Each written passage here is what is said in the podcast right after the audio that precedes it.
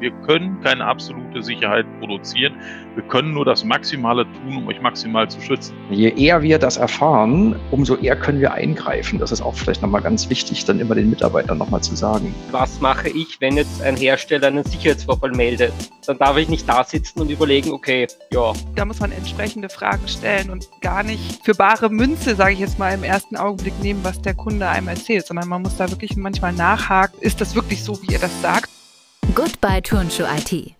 Der Podcast mit spannenden Einblicken und Gesprächen rund um Managed Services. Ein ganz herzliches Willkommen zu einer neuen Folge, zu einer sehr besonderen Folge, denn wir hatten vor ein paar Wochen eine Online-Security-Diskussion mit vier Systemhauschefs, wo wir über das Thema IT-Sicherheit gesprochen haben.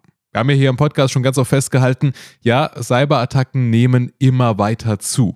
Das ist nicht nur ein Spruch, den man vielleicht schon viel zu oft gehört hat, den man aber nicht oft genug hören kann, sondern das ist wirklich Realität. Mark Semmler hat im letzten Podcast gesagt, gerade diese Ransomware-Gruppen, die werden immer besser organisiert, die haben immer mehr Erfolg und die werden garantiert in den nächsten Jahren nicht aufhören. Deswegen haben wir in der Online-Security-Diskussion darüber gesprochen, welche Bausteine gibt es denn als Systemhaus, um sich selbst zu schützen, aber auch um die eigenen Kunden zu schützen. Wie kann vielleicht eine Cyberversicherung helfen? Wie erleben die Systemhäuser denn überhaupt die ganzen Attacken? Wie gehen sie damit um? All das habe ich mit vier Systemhauschefs diskutiert, mit Dirk Zulig, mit Florian Mötritscher und mit Janneke sowie Tobias Röschenkemper. Und wir nehmen sie da natürlich gerne nochmal mit rein in die Aufzeichnungen, liefern Ihnen das Ganze jetzt hier im Podcast nochmal zum Anhören. Ich wünsche Ihnen ganz viel Spaß. Das Ganze wird präsentiert von unserem MSP-Spezialisten Enable. Da erfahren Sie am Ende des Podcasts auch nochmal weitere Informationen, wie auch die Enable-Lösungen Ihnen helfen können. Und jetzt freue ich mich, dass ich die vier Systemhauschefs hier begrüßen darf, nämlich Dirk Zulig, Florian Mötritscher und Janneke und Tobias Röschenkemper. An euch erstmal ein ganz herzliches Willkommen. Schön, dass ihr da seid. Hallo. Ja, hallo. Hallo. Hi. Und ich würde vorschlagen, wir machen am Anfang so eine kleine Vorstellungsrunde. Einfach kurz erzählen, wer seid denn ihr eigentlich, was für ein Unternehmen habt ihr, was macht ihr da genau? Und da würde ich sagen, starten wir mit Florian. Ja, mein Name ist Florian Mödritscher. Ich bin einer der Geschäftsführer der Firma CSIT. Wir sind aus Wien. Wir haben uns seit jeher auf die Betreuung von Rechtsanwaltskanzleien spezialisiert, durften aber in den letzten Jahren noch viele neue Branchen und Bereiche erkunden, die dann natürlich viele Herausforderungen mit sich gebracht haben. Und gerade Corona hat uns dann natürlich auch viele neue Herausforderungen mit Homeoffice und weiteren neuen Cyberattacken mitgeliefert. Und die konnten wir alle bis dato gut meistern. Dann sind wir auf jeden Fall gespannt, was du gleich berichten wirst. Wir machen weiter mit dem Dirk. Ja, Dirk Zuleg aus Berlin. Ähm, ich bin der Geschäftsführer der Ellipsis. Äh, wir sind mit acht Mitarbeitern eigentlich ein ganz klassischer Managed Service IT-Dienstleister, bisher mit dem starken Fokus auf Hotellerie und Hospitality, ähm, gehen jetzt aber auch in andere Branchen rein. Ähm, und das Geschäft entwickelt sich eigentlich ganz gut. Ähm, und da haben wir auch entsprechende Partner auf sozusagen äh, Ebert Lang-Seite äh, und, ähm, und Enable-Seite gefunden, mit denen wir auch in der Security-Welt ganz gut unterwegs sind. Ja, vielen Dank. Und dann noch Janneke und Tobi. Ja, Janneke, fang mal an.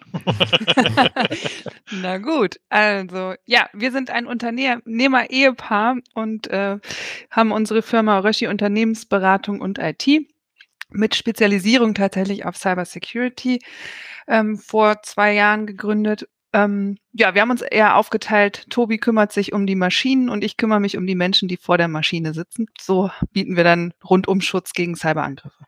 Ja, Tobi, willst du noch was ergänzen? Ja. Ja, natürlich will ich noch was ergänzen. Ich bin Tobi Röschenkemper, auch von Röschen Unternehmensberatung und IT. Ja, Mitgründer dieser Firma und ähm, ja, ich betreue die Technik für kleine mittelständische Unternehmen und schaue, dass ich tatsächlich die KMUs unserer Region hier tatsächlich äh, im, in den realen Status der Cyberwelt reinhole und das möglichst äh, sicher und kosteneffizient gestalten kann. Ja, dann äh, vielen Dank nochmal ein herzliches Willkommen. Wir steigen direkt ein. Ich habe es gerade eben gesagt, Cyberattacken nehmen immer weiter zu. Wie erlebt ihr das denn bei euch im Systemhausalltag? Wie sehr bestimmt das euren Alltag? Florian, fang mit dir mal an.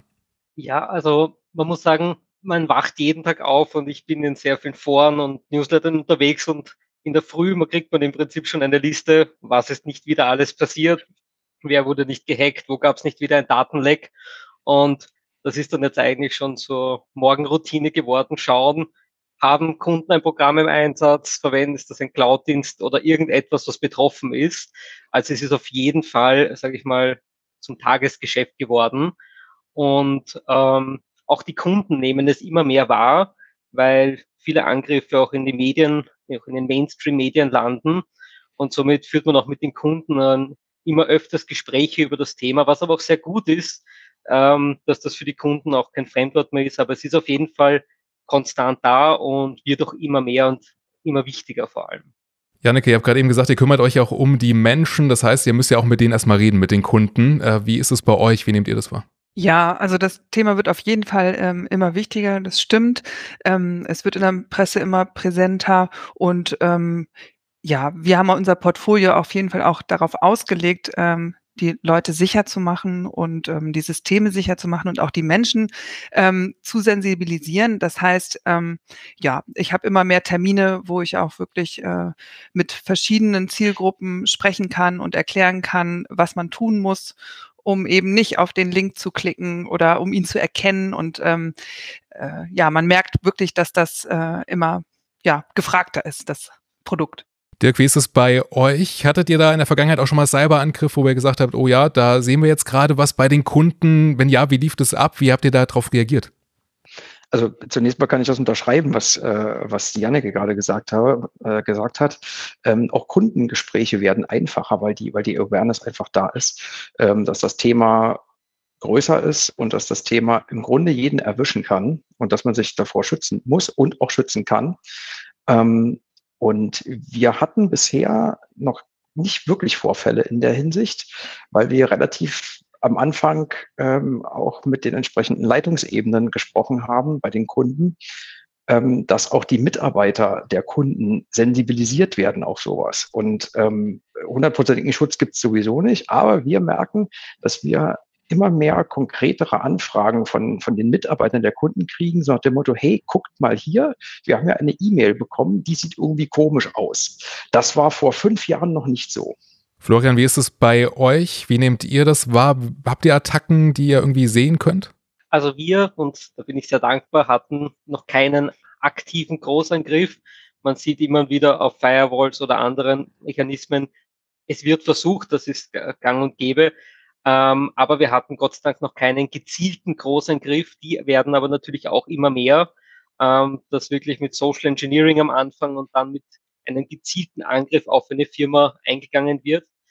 Was ich äh, bei unseren Kunden lobend erwähnen muss, die waren schon seither so gedrillt, wenn eine E-Mail komisch ist, weiterleiten oder anrufen ähm, und machen sie auch nach wie vor ähm, sehr brav, weil ein falscher Klick auf einen Link kann, ja, kann der Super-GAU sein.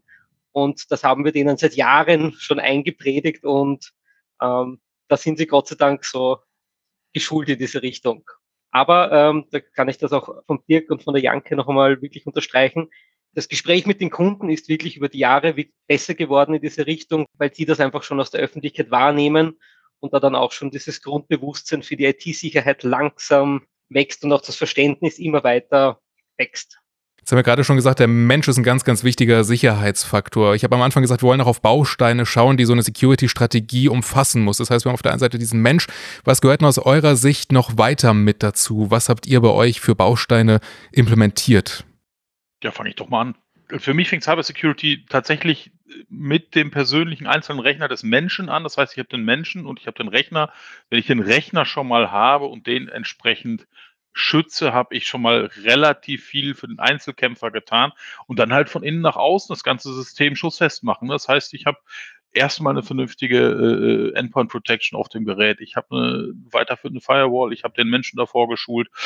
Und am Ende geht es immer wieder an den Punkt, dass ich den Leuten das Bewusstsein schaffen muss, dass all diese Tools, die wir jetzt implementieren, sinnfrei sind, solange sie nicht mitarbeiten. Das heißt tatsächlich, das wichtigste Tool auch in der Hardware ist immer der Mensch. Das ist immer Faktor Mensch.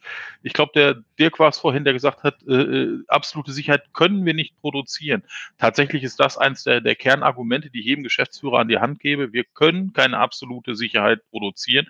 Wir können nur das Maximale tun, um euch maximal zu schützen. Und insofern, ähm, klar haben wir, ich sage jetzt mal klassische Patch-Tools wie Enable tatsächlich im Rennen. Wir haben Automatisierung im Rennen. Aber auch da muss für den Kunden ein Verständnis da sein, ne, dass man halt nicht auf alles klickt und auch da, dass auch das tollste Patch-Management nicht hilft, wenn der Kunde nicht mitarbeitet.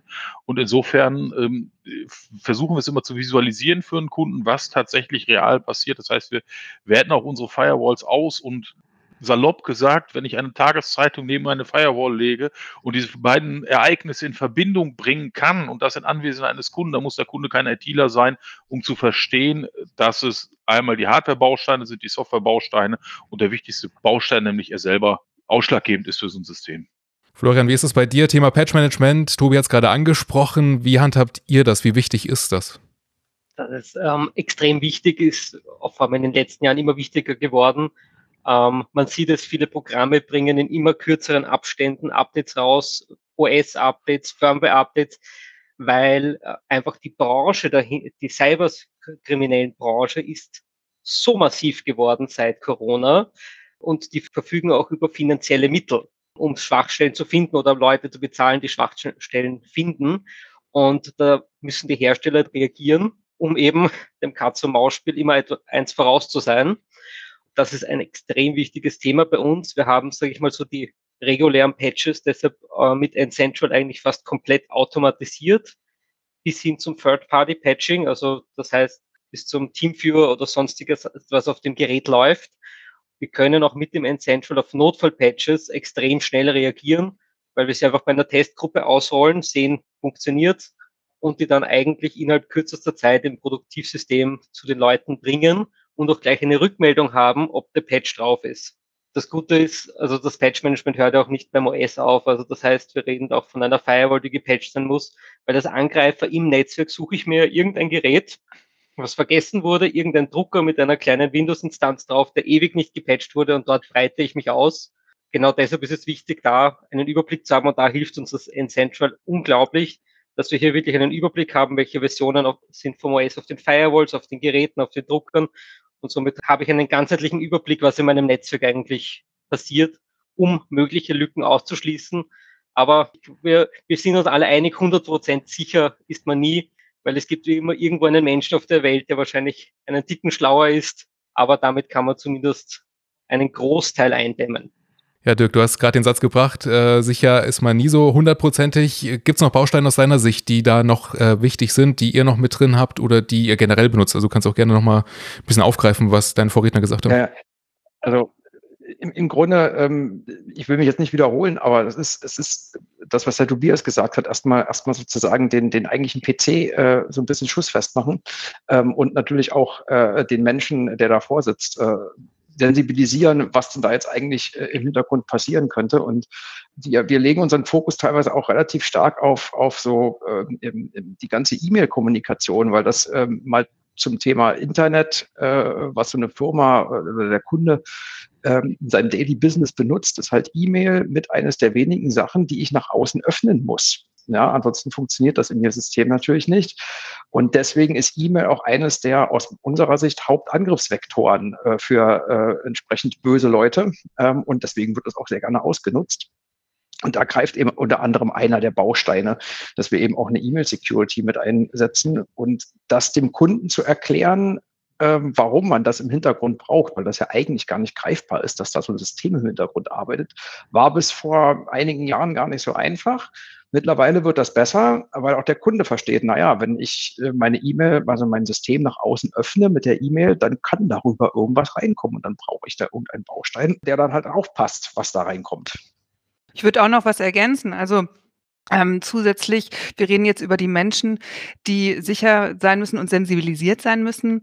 Ähm, wir bieten es auf jeden Fall auch noch ganz konkret an. Das mache ich dann meistens ähm, selber, dass ich in die Unternehmen reingehe und mal frage, wie geht ihr eigentlich mit euren Passwörtern um, zum Beispiel, ähm, und dann wirklich konkrete Maßnahmen ergreife. Also habt ihr wirklich noch ein Post-it am Rechner kleben oder habt ihr ihn zumindest versteckt?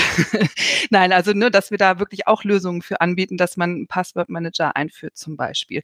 Oder dass man mal über Zwei-Faktor-Authentifizierung spricht. Also noch mehr als nur sensibilisieren, konkrete Lösungen, die auch organisatorischer Natur sind anbieten. Das ist uns auch besonders wichtig, weil was ja auch unterschiedlich ist, je nachdem, was für einen Kunden man vor sich hat, das Verstehen ist das eine, aber das tatsächlich umsetzen im Unternehmen, weil vieles muss man ja dann doch als Anwender auch selber beachten. Zum Beispiel auch eine Richtlinie ähm, im Unternehmen zu beschließen, zu sagen, Downloads, ähm, die nicht genehmigt wurden, sind per se verboten. Also ich meine, klar kann man technisch einiges ausschließen, aber ähm, Menschen machen alles, was irgendwie möglich ist, wenn sie da gerade Lust zu haben oder ihnen vielleicht auch langweilig ist, man, ne, man weiß es nicht.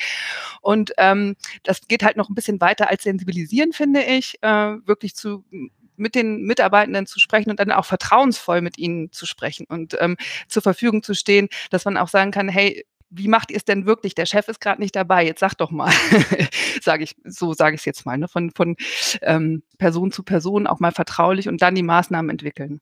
Vielleicht kann ich da noch eins zu, zu ergänzen. Ne? Das ist tatsächlich diese Audits, Cybersecurity Audits sind tatsächlich äh, vorne beim Menschen äh, eins der Kernbausteine. Ne? Das ist, ähm, wie gesagt, jetzt haben wir den Kunden auf der einen Seite so weit, dass sein, sein, sein PC sicher ist, er selber ist geschult, zumindest äh, um nicht auf die falsche E-Mail zu klicken, wenn aber trotzdem alle das gleiche Passwort haben, 1, 2, 3, 4, 5, 6, ähm, hilft das auch wiederum nicht. Das heißt, auch da geht ganz klar das Audit dahin. Ne? Und ähm, am Ende hilft auch da nur wieder das gesprochene Wort. Auch ein Kunde fühlt sich nur dann gut aufgehoben, wenn er halt feststellt, okay, ich habe jetzt drei verschiedene Cybersecurity-Bausteine gekauft. Was machen die denn alles? Das heißt, ich muss erklären. Da haben wir einmal tatsächlich ja den Punkt E-Mail-Sicherheit. Ist ja nochmal ein ganz ergänzendes Thema zu Firewall, zu, zu äh, Soft Firewall, zu, zu was weiß ich was. Das sind ja immer ergänzende Bausteine und man baut damit das Arbeitsumfeld des, des Kunden einfach auch aus und sicher, baut die Sicherheit aus. Ne? So und da haben wir halt für uns die Feststellung gemacht, dass immer wichtig ist, die passende Erklärung zum Produkt auch beim Kunden zu lassen, dass er auch versteht, was er da kauft. Vielen Dank erstmal für alle, die noch neu dazugekommen sind. Als Zuschauer stellen Sie gerne Fragen über die Frage- und Antwortfunktion. Das werden wir dann am Ende nochmal einbauen an die vier Systemhauschefs, die Sie hier sehen. Das nur zwischendrin ganz kurz, aber erstmal machen wir weiter mit einem Thema, ja, das uns im kommenden Jahr wahrscheinlich alle irgendwie beschäftigen wird. Das ist das Thema NIS 2. Das ist so ein Wort, was im Raum steht. Ja, Oktober 2024 wird es kommen. Wie ist es bei euch? Gibt es da schon Kunden, die auf euch zukommen, die sagen, ich habe davon gehört, betrifft mich das? Ähm, wie erlebt ihr das? Ja, dann fange ich einfach mal an. Also ähm, wir haben ja auch ein paar größere Kunden im Portfolio. In der Tat stelle ich mit Verwunderung fest, dass das Thema bei den Kunden noch nicht angekommen ist, zumindest bei unseren nicht. Aber wenn man dann mit den entsprechenden äh, Stellen spricht, kommt dann raus, ah ja, habe ich schon mal von gehört, ist ja noch eine Weile hin. So, und ist ja noch eine Weile hin, ist gerade im IT-Sektor und was mit NIS 2 zu tun hat, äh, Oktober 24, ist eben nicht noch eine Weile hin. Da muss man sehr zeitig anfangen und da ist extrem viel Musik drin und das ist auch sehr aufwendig. Nicht nur aus Sicht der IT, sondern auch aus Sicht der Organisation des Kunden.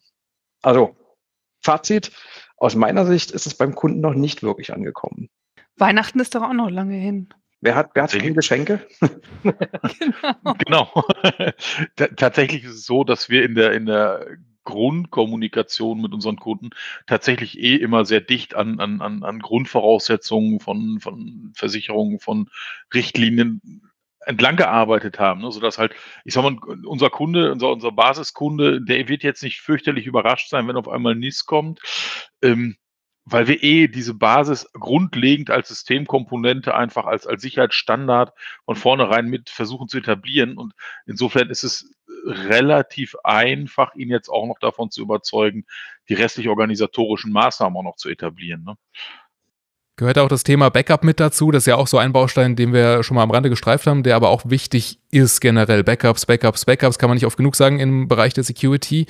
Wie geht ihr davor, ähm, dass da immer das Backup zur Verfügung steht, dass das nicht im Nachhinein verschlüsselt werden kann? Ja, also wir ähm, setzen auf, der, auf das Cove Data Protection von Enable. Und das hat den Vorteil, das bildet immer inkrementelle Backups, die auch jetzt nicht über einen VPN-Tunnel oder sonstiges ins Daten, Datacenter verschoben werden.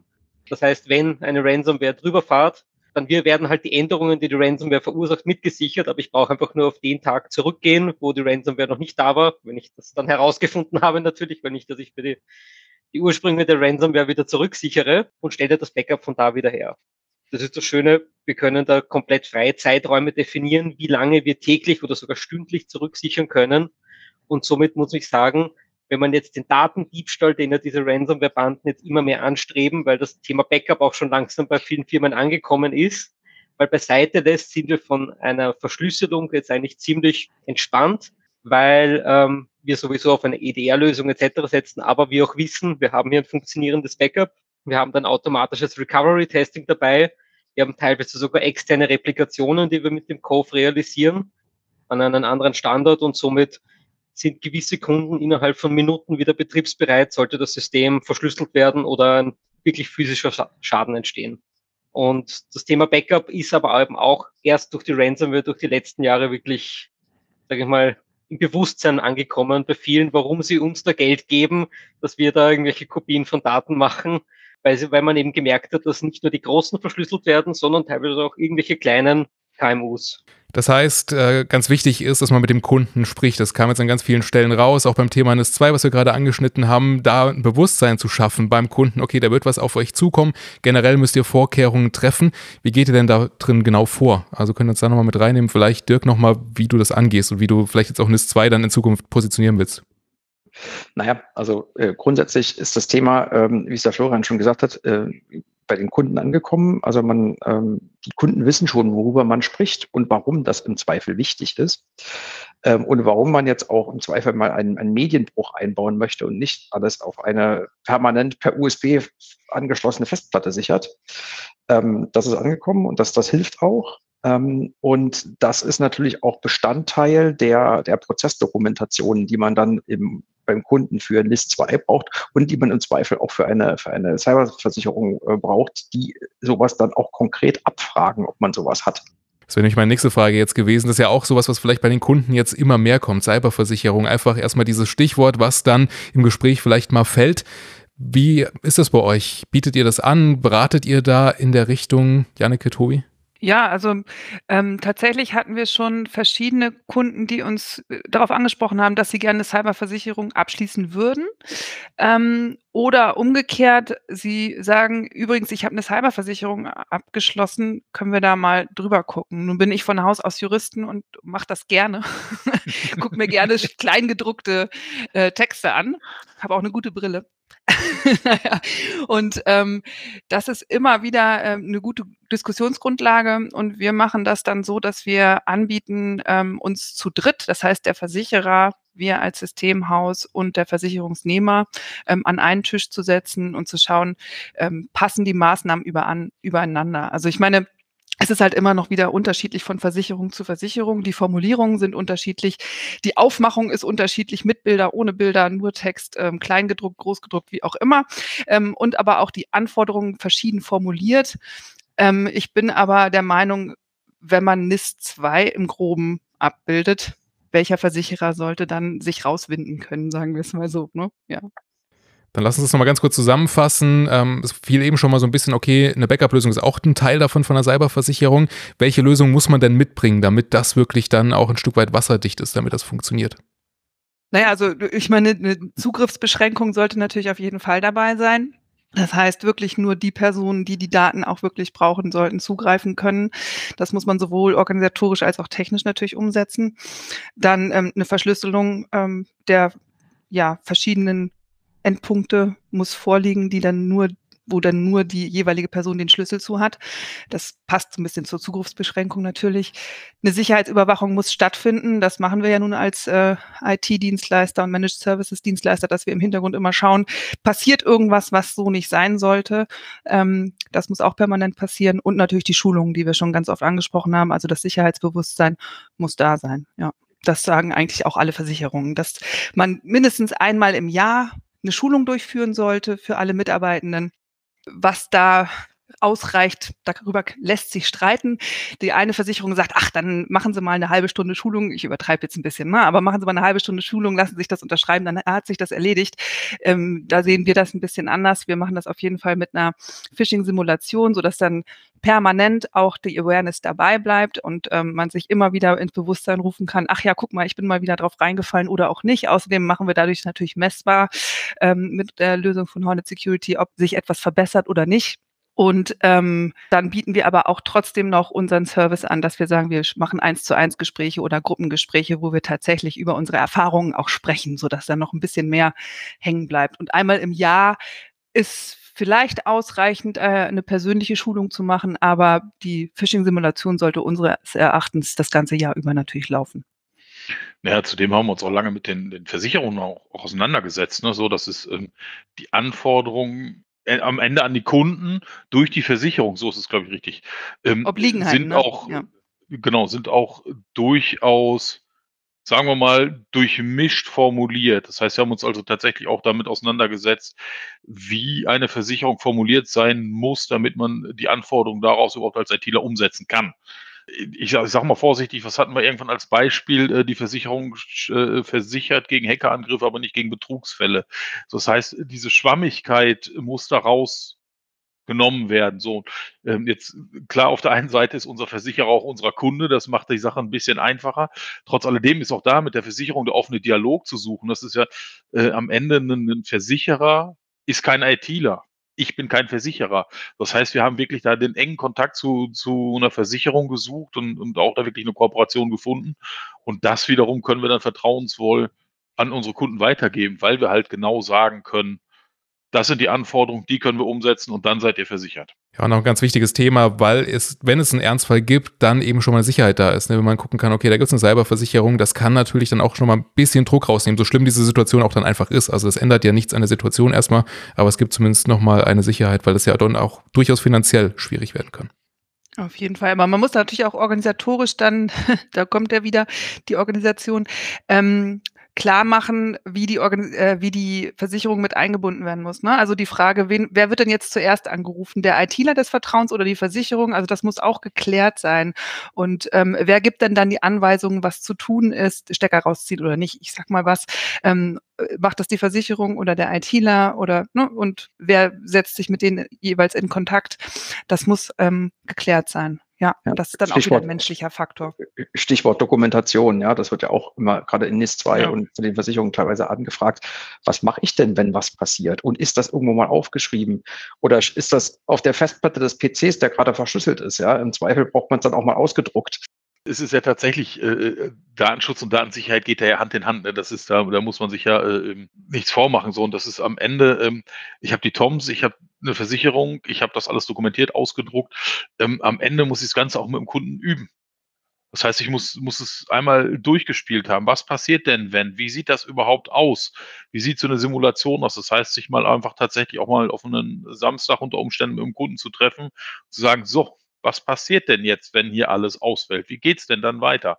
Und dahin zu gehen, äh, ich sag mal vorsichtig, einen, einen alten Server nehmen wir dann mit und äh, wenn wir mal einen Rechner mitspielen, das System mal zurück und schauen mal, was passiert. Ob die ganzen Backups stichhaltig sind. Und dann können wir auch sagen, okay, im Rahmen einer Versicherung, schau mal her, wir können wieder Gas geben. Ihr könnt jetzt die Forensiker schicken und äh, wenn die uns das Go geben, sind wir sofort wieder da und online.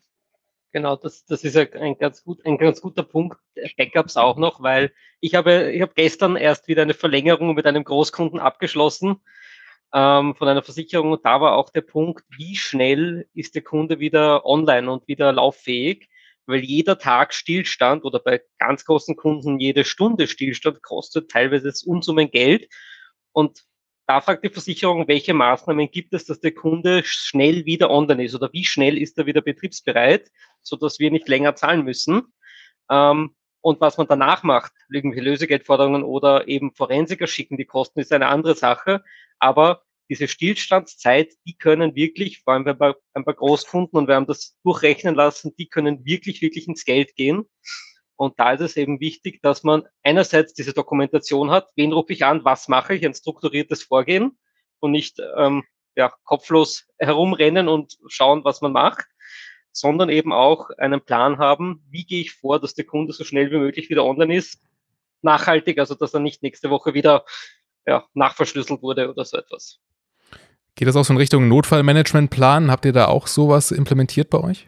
Ja, auf jeden Fall. Also ähm, unsere Kunden haben bei sich auf jeden Fall die Notfallkarte, die man auch beim BSE kriegen kann, ne, hängen und ähm, da äh, steht dann einfach auch unsere Telefonnummer drauf oder im Zweifel auch die des Versicherers. Das muss man dann halt geklärt haben.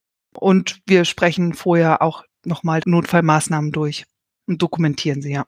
Das ist halt, dass es sich vorhin sagte, ne, das ist, der Notfallplan muss durchgespielt sein. Das heißt, im Idealfall, um, um, um schnellstmöglich wieder den, den in den Realeinsatz zu kommen, muss halt im Idealfall auch die, die Schreibkraft wissen, was sie zu tun hat, wenn der Fall eintritt. Und das ist in dem Moment halt am einfachsten, wenn man es durchspielt. Ne? So, das heißt, wenn alle einmal die Situation durchspielen, geübt sind, geschult sind, ist unsere Reaktionszeit verkürzt. So, das heißt, jeder ist in der Lage, das, das Problem zu erkennen und den Notfallplan gleich entsprechend anzuschieben. Das, das vereinfacht uns die Sache so natürlich und das vereinfacht auch am Ende den, den Wiedereinsatz des Systems. Ja, das machen wir auch als Teil unserer Schulung, als unserer Awareness-Schulung. Entweder man macht das in einem Ganztages-Workshop wirklich in einem Planspiel oder verkürzt, dann stellt euch vor, ihr seid jetzt verschlüsselt, so sieht euer Bildschirm aus. Was macht ihr? Und dann erarbeiten wir das auch gemeinsam, den Notfallplan. Ne? Das finde ich immer wichtig, dass ähm, ein Team oder auch ein, Unternehmen, wenn es nur ein kleines ist, das gemeinsam erarbeitet hat, auch mit der Geschäftsführung zusammen und nicht nur aufgedrückt bekommen, guck mal, das hast du zu tun, sondern dass es wirklich gemeinsam erarbeitet wurde. Und dann noch mit Korrekturen natürlich. Ne? Also wenn, wenn die Ideen zwar nett sind, aber nicht zielführend, muss man sie natürlich korrigieren. Aber genau, ja.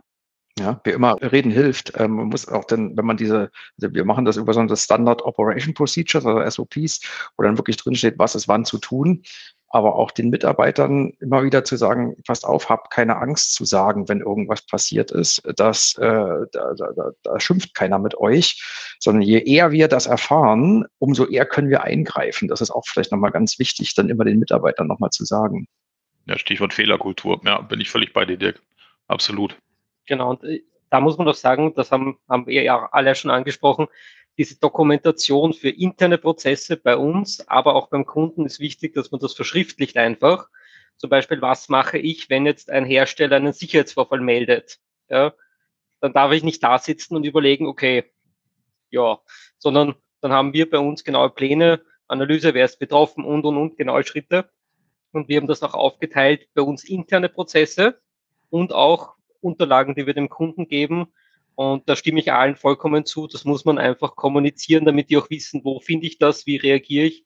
Weil natürlich, der Endkunde ist dann natürlich panisch oder das Schlimmste ist, er verheimlicht etwas, dass er eben nicht sagt, ich habe da was angeklickt oder was geöffnet oder irgendetwas angesteckt, was ich da nicht anstecken hätte sollen. Und da stimme ich vollkommen zu. Die Kommunikation und diese Vereinheitlichung das Verschriftlichen der Prozesse hilft hier ungemein, vor allem weil auch viele Prozesse heutzutage immer komplexer werden.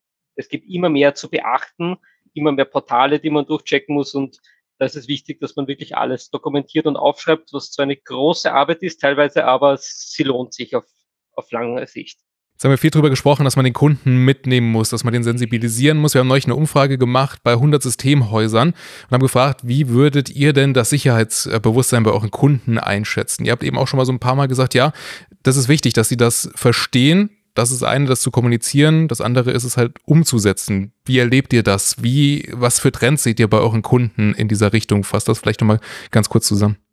Tatsächlich beobachte ich so im, im, im letzten, ja, sagen wir mal halben Jahr, halben Jahr trifft es besser, ähm, bei Kunden, ja, auf der einen Seite das Sicherheitsbewusstsein steigt, das, das Risikobewusstsein steigt. Auf der anderen Seite äh, geht es uns wirtschaftlich aktuell gerade nicht mehr so optimal. Das heißt, was ich beobachte tatsächlich, dass Kunden abwägen müssen zwischen, ich habe Angst, dass was passiert und ein wirtschaftlicher Schaden kann entstehen und ich muss in Cybersecurity investieren, bin mir nicht sicher, ob ich es wirklich brauche und habe einfach dieses finanzielle Risiko da stehen, Geld auszugeben, was ich nicht habe. So, was wir also für uns und auch für unsere Kunden da rausgearbeitet haben. Es gibt zumindest in NRW entsprechende Fördermöglichkeiten, die bieten wir dann unseren Kunden an, erarbeiten die mit Kunden, dass dann auch, sage ich mal, ein, ein nicht so finanziell potenter Kunde, ich sage jetzt mal Friseurladen, die einfach nicht so viel Geld haben, auch in der Lage sind, umfangreich Cybersecurity anzuschieben. Das dann auch wirklich, dass es nicht am Ende am, am Gesamtkapitalvolumen des Kunden scheitert, ob dieser sich entsprechend äh, schützen kann oder nicht. So, da haben wir uns mit einem, mit einem ähm, Förderberater zusammengetan hier in der Region und ähm, der hilft uns im Rahmen dieser, dieser Fördermöglichkeiten. Und das ist letztendlich auch der Weg, ausgiebige und, und umfangreiche Cybersecurity auch an, ich sage jetzt mal, kleinere Unternehmen ranzutragen, ohne dass es da gleich den, das Jahresbudget im, im Rahmen IT sprengt. Das ist meine nächste Frage gerade schon so ein bisschen vorweggenommen. Ich war ja so ein Tipp letztendlich auch an Systemhauskollegen, wie man da vorgehen kann, wenn man eben Kunden hat, der sagt, ja, er hat jetzt äh, gerade nicht so viel Geld dafür zur Hand. Das würde ich gerade nochmal einfach mitnehmen, quasi diese beiden Fragen kombinieren. Dirk, wie ist es bei euch? Wie beobachtet ihr das und welche Tipps würdest du denn nochmal weitergeben an andere Systemhäuser? Naja, also bei uns ist das, ist das ähnlich. Also äh, halbes, dreiviertel Jahr würde ich auch sagen, ist das, ist die, ist die, ist die Wahrnehmung geschärft bei den Kunden, dass, dass es da was gibt und dass das wichtig ist und dass das auch, ähm, wenn es mich als Kunden trifft, auch relativ schnell teuer werden kann mit Blick auf Betriebsausfall und so weiter und so fort. Und dass ich da im Zweifel was machen muss. Ähm, wenn es dann um die, um die konkreten Maßnahmen geht, merkt der Kunde dann aber auch, naja, hm, das für, für ganz kleines Geld ist das nicht zu haben. Ähm, und dann, dann merkt man, wie der Kunde anfängt abzuwägen. Naja, am langen Ende, hm, das Risiko ist ja so groß nicht oder nicht richtig greifbar und das muss ich hier Geld reinwerfen und wer weiß, ob mich das überhaupt trifft. Also diese Abwägung wird schon vorgenommen. Und wenn man ihm dann so einen kleinen, so einen kleinen Schuhanzieher äh, bieten, äh, bieten kann mit Blick auf, naja, äh, da gibt's Förderungsmöglichkeiten. Das ist zwar sehr volatil, weil sich das auch mal ändert, äh, ähm, gerade hier in Berlin und auch in anderen äh, Bundesländern. Aber das ist immer noch mal so ein Aufsatzpunkt, wo man sagen kann, ja, guck mal hier, du musst es nicht ganz alleine bezahlen. Wichtig ist es aber trotzdem. Also ich muss sagen, ähm, dadurch, dass wir unsere Kunden eigentlich schon seit jeher in diese Richtung trimmen, sind bei uns, wenn wir mit etwas kommen, dann doch ähm, sehr aufgeschlossen dem gegenüber, weil sie wissen, wir, kommen, wir verkaufen ihnen das nicht aus Spaß, sondern das hat einen, einen, einen Sinn. Und da musste ich sagen, das war auch damals mit der Einführung der DSGVO wo ja auch einige Sachen geändert werden mussten, ähm, wurde das eigentlich alles sehr locker aufgenommen. Aber wir merken auch bei einigen Kunden ähm, die aktuelle finanzielle Lage, dass man dann doch sagt, brauche ich das wirklich?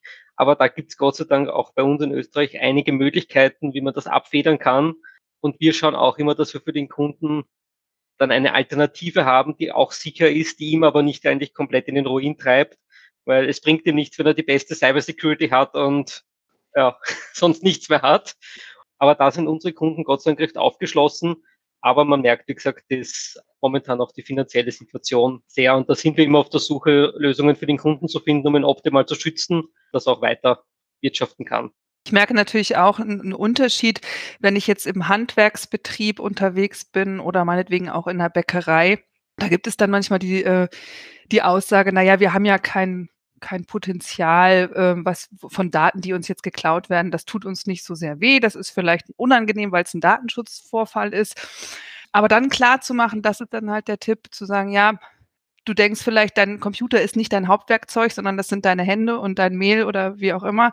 Ähm, aber tatsächlich ist es doch so, wenn man drüber nachdenkt, ähm, wenn der Computer nicht mehr da ist, dann verkaufst du halt doch kein einziges Brötchen mehr oder vielleicht nur noch ein ganz, nur noch nächste Woche und dann ist irgendwann auch zu Ende, weil die Warenwirtschaft nicht mehr läuft und so weiter. Ne? Also dieses Bewusstsein dann wirklich klar zu machen, dass auch im Handwerk ähm, sehr viel über Computer passiert. Ähm, das ist, glaube ich, denke ich, sehr, sehr wichtig. Ja, ist auch wieder ein Kommunikationsthema, aber das ist ja sowieso mein Steckenpferd, deswegen komme ich immer wieder darauf zurück. ja. Da, da, kann ich dir aber wirklich nur zustimmen, Janeke. Ähm, wir hatten genauso einen Fall, da hat der Kunde gesagt, ich brauche meinen Computer doch eigentlich eh kaum. Und dann kam von uns das Argument, okay, was ist mit deiner Kasse? Die muss immer nach Hause telefonieren äh, zur zentralen Verwaltung. Okay, ja gut, was ist mit den Kam deiner Alarmanlage? Die auch schon, wo er immer alles auf sein Handy bekommt. Und dann, was ist mit deiner Warenwirtschaft, mit deiner Buchhaltung? Und dann, dann merken viele erst, okay, wo, äh, wo die IT eigentlich überall mitarbeitet, wie, wie, wie tief die IT heute eigentlich schon in den Firmen verwurzelt ist. Das realisieren manche Leute, glaube ich, gar nicht so richtig, weil das einfach so tagtäglich ist. Ich schalte es ein, ich mache einfach. Und da sind wir genauso, dass wir den Kunden einmal zeigen, schau her, eigentlich hast du fast alle deine Daten schon digital. Du hast sie sicher noch in Ordnern. Aber wenn du jetzt eine Prüfung hast und der braucht ein Dokument aus dem Jahr X, dann musst du mal so viel Arbeitszeit aufwenden, um dein analoges System mal wieder zu ordnen.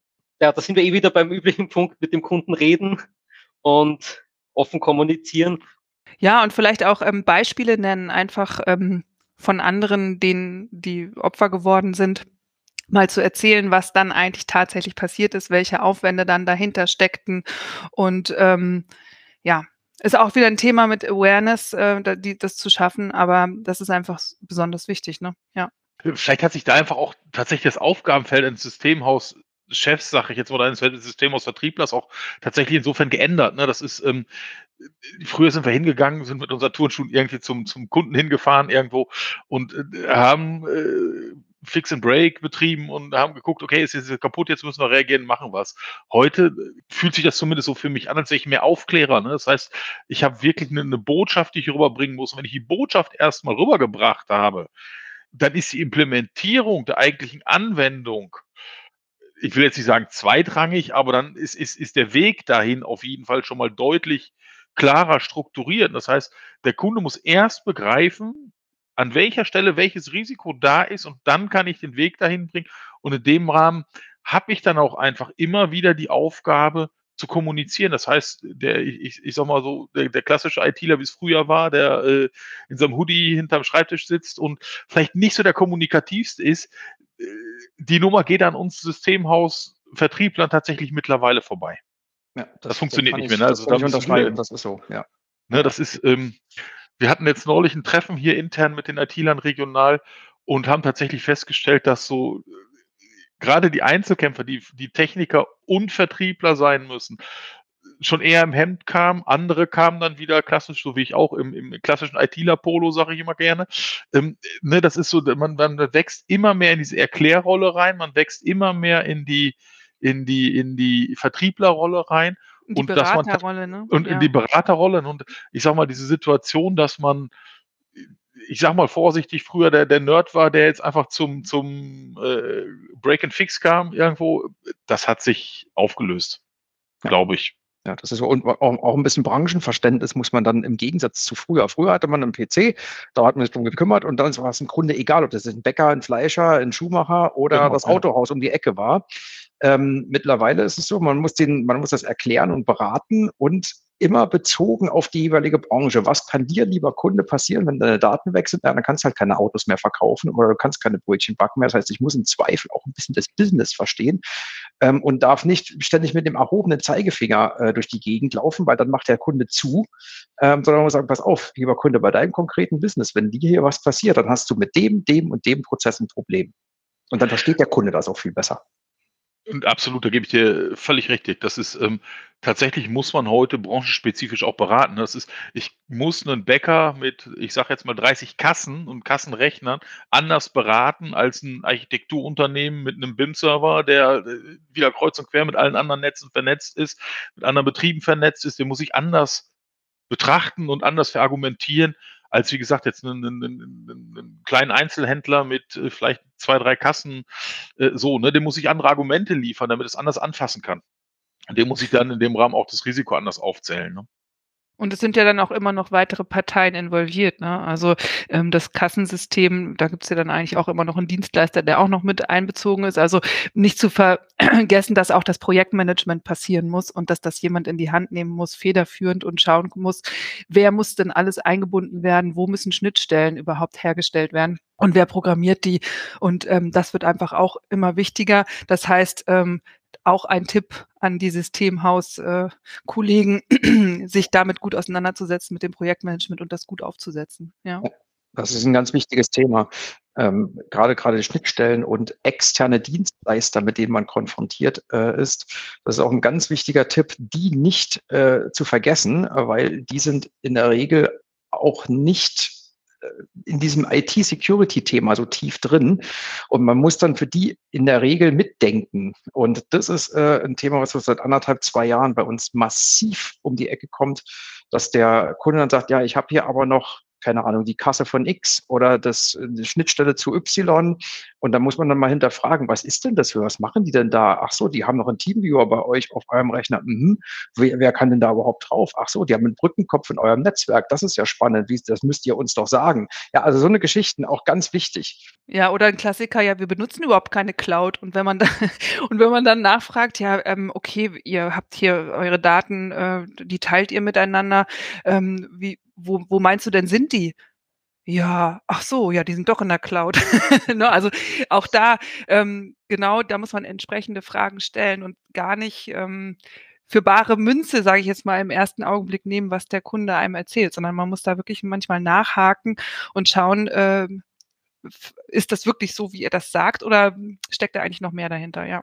Weil auch ja. die Dienstleister, die externen, die können natürlich dann auf einmal ähm, Daten in der Cloud speichern und der Kunde hat das gar nicht verstanden, dass das so ist, hat das aber unterschrieben, weil er aber gar nicht richtig gelesen. Ne? Also das ist wirklich ähm, ein Thema, ja, sehe ich auch Zu, so. Zumal muss man auch mal einen Wissens- und Leistungsstandard zwischen den beiden Parteien einfach auch mal im Auge behalten. Ich habe auf der einen Seite einen Kunde, der ist top interessiert und motiviert, auch sein System zu schützen und macht und tut und investiert und im Gut, ihr habt alle in letzter Zeit Radio gehört. Ne? Dann hast du dann wieder eine, eine städtische Verwaltung hier in der Nachbarschaft, die ähm, jetzt gerade komplett verschlüsselt wurde, trotzdem der Hauptauftraggeber ist.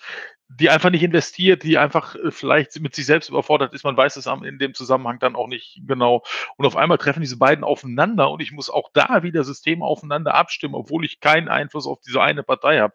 So, das heißt, ich muss auch da kreativ, sage ich jetzt mal, die IT meines Kunden insofern gestalten, dass trotz alledem ja auch die Weiterarbeit mit dieser zweiten Partei überhaupt möglich ist. Und das ist äh, auch immer mal eine Herausforderung. Dann schauen wir mal drauf, was von den Zuschauern reingekommen ist. Und da gab es eine Frage, die lautet, darf ich denn Backups von Rechtsanwälten oder von anderen kritischen ähm, Kundenkreisen in der deutschen Cloud, natürlich verschlüsselt mit Mehrfaktor-Authentifizierung, sichern? Das kommt auf alle Fälle zunächst mal auf das Rechenzentrum an, wo die Bulli gespeichert werden. Ja, da gibt es spezielle Zertifizierungen und spezielle Richtlinien. Äh, auf die muss man auf jeden Fall aufpassen. Ähm, wenn das jetzt, ich sag's mal ein bisschen bösartig, ähm, ähm, auf dem NAS gespeichert wird, was beim Geschäftsführer des Systemhauses unterm Tisch steht, dann ist das vielleicht nicht unbedingt der richtige Weg. Ähm, aber äh, zertifizierte Rechenzentren in Deutschland entsprechend verschlüsselt mit entsprechenden Abgrenzungen zu anderen Kunden das sind wichtige Kriterien, auf die man auf jeden Fall achten muss in dem äh, Zusammenhang. Das sind wir wieder bei dem Anfangsthema äh, Backup. Ne? So, das ist äh, letztendlich ein festes Backup oder ein solides Backup ist halt, äh, was du schon sagst, Dirk, nicht auf dem NAS beim Geschäftsführer unter unterm Schreibtisch irgendwie zu finden, sondern tatsächlich in einem zertifizierten Rechenzentrum. Ähm, Ale Storage, Wasabi ist da äh, mit im Rennen, äh, ähnliche Prozesse gibt es da, ähnliche Strukturen gibt es da das NAS beim Geschäftsführer unterm Schreibtisch gehört da nicht zu. Ganz klar, würde ich so mit unterschreiben. Wir haben uns auch vorab von Ebert Lang und von Enable das doppelt auch schriftlich bestätigen lassen, dass eben diese Rechenzentren diesen Normen entsprechen und dass es da, dass da auch ein Zugriff Dritter durch die Verschlüsselung eben nicht ohne weiteres möglich ist. Und das legen wir auch immer den Kunden vor und zeigen das den Kunden, damit wir auch diese Sicherheit haben, damit sie wissen, eben, das kommt eben nicht irgendwo hin, in auf irgendeine Nass irgendwo und ähm, eben schon gar nicht irgendwie auf die eigene, sondern ist wirklich verschlüsselt und gesichert, oft gespeichert. Super, vielen Dank. Da gibt es eine nächste Frage, die geht so in diese Richtung, das eigene Systemhausgeschäft. Wie bildet ihr euch denn weiter? Also was tut ihr, damit ihr da auf dem neuesten Stand seid? Habt ihr vielleicht sogar irgendwie noch Partner da drin, Mitarbeiter, die sich wirklich speziell um dieses Thema IT-Security kümmern? Wie ist das bei euch? Ja, also grund, grundlegend ist es so, je größer ich bin, desto mehr kann ich theoretisch anbieten. Tun wir nicht, haben uns gegen entschieden. Wir beschäftigen uns mit dem Thema Cybersecurity. Wir haben zum Beispiel, ich sage jetzt mal Vorsicht, zum Beispiel diese ganze Blase rund um 365 ausgelagert. Da kann man ganz viel Compliance machen, da kann man ganz viele tolle Sachen hin und her schieben. Da gibt es aber auch Spezialisten für. So, das heißt, wenn ich mich fortbilde, fokussiere ich mich so. Das heißt, ich gucke halt einfach, was ist mein, mein Thema, was ist mein Kerntopic, mit dem ich meine Kunden versorgen möchte. Und in, in dem Rahmen stelle ich mich halt spitz auf, macht mir A den Vertrieb leichter, weil ich sage, okay, mein lieber Kunde, ich kann dir das bieten, das ist das, was alles weiter kaufe ich bei einem vertrauensvollen Händler zu oder bei einem Vertragspartner entsprechend zu, der mit zuarbeitet, mit dem ich auch wiederum sehr genau abstimmen kann. Ähm, aber in dem Rahmen muss ich mich nicht auch noch fortbilden und fortentwickeln. Das heißt, wenn ich, ich kann mich auf der einen Seite damit äh, auseinandersetzen, mich mit äh, Total Protection auseinanderzusetzen, auf der anderen Seite beschäftige ich mich nicht mit Microsoft. Das macht ein Zulieferpartner. So, das heißt, ich habe unterschiedlichste Möglichkeiten, mich spitz aufzustellen und mir mein Wunschthema und meinen Wunschkunden auch am Ende zusammenzubasteln. Und dann ist es relativ einfach, sich da ähm, fortzubilden. Und ich finde, also äh, was ich wirklich gerne mache und wo ich wirklich immer ein Auge drauf habe, ist, was das BSI so von sich gibt auf ja. den verschiedenen Kanälen ne? und ähm, äh, entsprechende Newsletter natürlich abonniert und da dann äh, kann man eigentlich einen guten Überblick behalten und immer mal wieder sich auch beim BSI in Veranstaltungen mit einloggen und hören, was dort so erzählt wird und da dann ähm, etwas mitnehmen für sich selbst. Also das kann ich nur empfehlen, ja. Genau, also das ist je nach abhängig von der Größe des Systemhauses ähm, kann man sich halt spezialisieren. Ähm, wenn man ein bisschen kleiner ist, darf man halt auch nicht alles machen, weil dann kann man man kann nirg man kann nicht überall Profi sein. Ähm, man hat natürlich dann eine entsprechend große Truppe, dann geht das schon, aber ansonsten muss man sich im Zweifel spezialisieren. Dann lass uns noch mal so ein ganz bisschen kurz in die Zukunft schauen. Könnt ihr da schon so ein bisschen was ablesen? Habt ihr eure Glaskugel schon mal in Betracht gezogen, schon mal reingeschaut? Was könnte denn da noch auf uns zurollen? Ich denke mal, im Rahmen Cybersecurity wird KI noch ein viel größeres Thema. Das, ähm, wir, wir erleben ja KI jetzt schon in, in diversen Systemen, ähm, erleben das auch gerne und, und, und sehen auch, was da für Leistung drinsteht. Ich glaube aber, das wird in Zukunft nochmal ein äh, deutlich massiveres Thema, gerade im Rahmen Cybersecurity werden. Das ist so eins der ganz spannenden, finde ich ganz spannenden Themen, ähm, wie sich da weiterentwickeln wird. Ne? Das heißt, äh, Aktion, Reaktion erfolgt natürlich zwangsläufig und insofern werden auch unsere KIs Leistung stärker und präsenter. Und da bin ich hochgradig gespannt, wie sich da so die nächsten Jahre entwickeln werden. Ja, nicht nur auf Verteidigungsseite, sondern auch auf Angriffsseite. Auch die werden schlauer mit Blick auf Zwiespältiges Dinge. Ne? Es mhm. ist, das ist, ich, ich glaube, das ist KI ist das Thema unserer Zeit, glaube ich tatsächlich. Das ist ähm, nicht nur im Rahmen Cybersecurity, sondern grundsätzlich im, im, im IT-Markt. Ne? Das ist, wir werden Dinge erleben, die uns noch vor fünf Jahren unvorstellbar vorkamen. Ne? So das, und in dem Rahmen ist, glaube ich, eine, eine komplett neue Betrachtung auch von, von Cybersecurity am Ende vonnöten. Aber das wird sich im Rahmen der KI erst entwickeln. Bin fest davon überzeugt, dass wir heute ChatGPT nutzen, um, um, um vielleicht Briefe, Bewerbungen, irgendwas äh, schreiben zu lassen. Ich glaube, in Zukunft wird der Markt der Cyberbedrohung sich genauso ihre Angriffsszenarien schreiben lassen. Und ich vermute auch mal, dass auch wir in dem Rahmen entsprechende Szenarien auch von ChatGPT auf kundenspezifische Art und Weise ausarbeiten lassen. Also ich glaube, da ist, da ist ein riesen Entwicklungsmarkt und ein riesen Spannungsmarkt einfach auch ein Spannungsfeld da und da bewegt sich meines Erachtens der Markt der Zukunft. Ja, und ich will da nochmal darauf hinweisen, dass es natürlich auch immer noch darum geht, die breite Masse sage ich jetzt mal, ähm, abzuholen und mitzunehmen in Sachen Cybersecurity. Also ich denke, viele Unternehmen, ähm, gerade die, die auch ähm, viel Kapital an Wissen haben, die haben es wirklich verstanden. Aber mir persönlich geht es auch immer noch besonders oft um Eltern, Kinder, Jugendliche, die sich in der Cyberwelt sehr selbstverständlich äh, die neuen Generationen bewegen. Und ähm, die müssen wir auch mitnehmen, weil die tragen ihre ja, Handys mit sich rum, machen alles Mögliche damit und tragen die dann auch in die Netzwerke. Und ähm, Eltern sind da manchmal nicht so ähm, gut geschult wie sie es vielleicht als Arbeitnehmer in ihrem Unternehmen sind und ähm, achten da gar nicht so sehr drauf. Und das ist für mich auch immer noch ein sehr, sehr wichtiges Thema, dass wir das einfach wirklich auch in die breite Masse tragen und nicht nur in die Unternehmen. Ja. Wir hoffen, Sie konnten wertvolle Impulse mitnehmen aus unserer Security-Diskussion. Ich sage nochmal vielen Dank an Dirk Zulig, an Florian Mötritscher und an Janneke sowie Tobias Röschenkemper ja, für die spannenden Einblicke in Ihren Systemhausalltag. Wenn Sie mehr erfahren möchten zu den Enable-Lösungen, da wurde ja immer wieder drüber gesprochen im Rahmen dieser Online-Veranstaltung, dann gerne mal reinklicken auf www.goodbye-turnschuh-it.de slash n-able. Da finden Sie weitere Informationen. Denn Enable bietet Ihnen wirklich perfekt ineinandergreifende MSP-Lösungen. Auch das haben wir ja während des Podcasts gehört, dass das ganz wichtig ist für die Bausteine, die ineinandergreifen müssen. Gerade im Security-Bereich bietet der Hersteller beispielsweise EDR-Lösungen, Managed EDR-Software, Kennwortverwaltung und auch Backup-Lösungen, aber genauso auch eine RMM-Lösung, mit der sich das Thema Patch-Management ganz einfach automatisieren lässt. Also gerne reinklicken, gerne melden bei Ebert Lang, wenn Sie da weitere Informationen wünschen. Ich wünsche Ihnen jetzt noch einen schönen Tag, alles Gute und bis zum nächsten Mal hier bei Goodbye Turnschuh IT. Das war Goodbye Turnschuh IT. Weitere Inhalte wie Videos, Whitepaper und Case Studies finden Sie unter www.goodbye-turnschuh-it.de. Wenn Ihnen dieser Podcast gefallen hat, freuen wir uns über ein Abo und eine positive Bewertung. Vielen Dank und bis zum nächsten Mal.